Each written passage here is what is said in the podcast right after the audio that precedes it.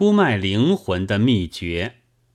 几年前，胡适博士曾经玩过一套五鬼闹中华的把戏，那是说，这世界上并无所谓帝国主义之类在侵略中国，倒是中国自己该着贫穷、愚昧等五个鬼，闹得大家不安宁。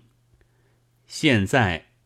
胡适博士又发现了第六个鬼，叫做仇恨。这个鬼不但闹中华，而且祸延友邦，闹到东京去了。因此，胡适博士对症发药，预备向日本朋友上条陈。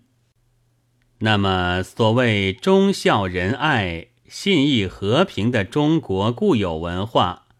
就可以恢复，因为日本不用暴力而用软攻的王道，中国民族就不至于再生仇恨，因为没有仇恨，自然更不抵抗，因为更不抵抗，自然就更和平、更忠孝。中国的肉体固然买到了，中国的灵魂也被征服了。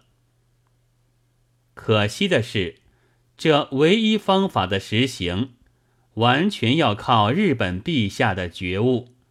如果不觉悟，那又怎么办？胡博士回答道：“到无可奈何之时，真的接受一种耻辱的城下之盟好了。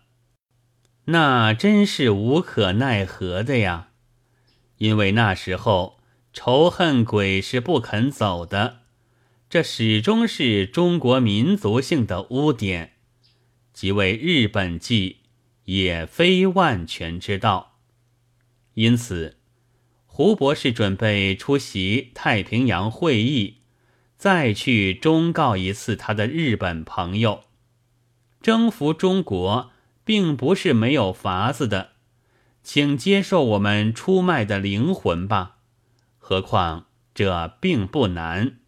所谓彻底停止侵略，原只要执行公平的理顿报告，仇恨自然就消除了。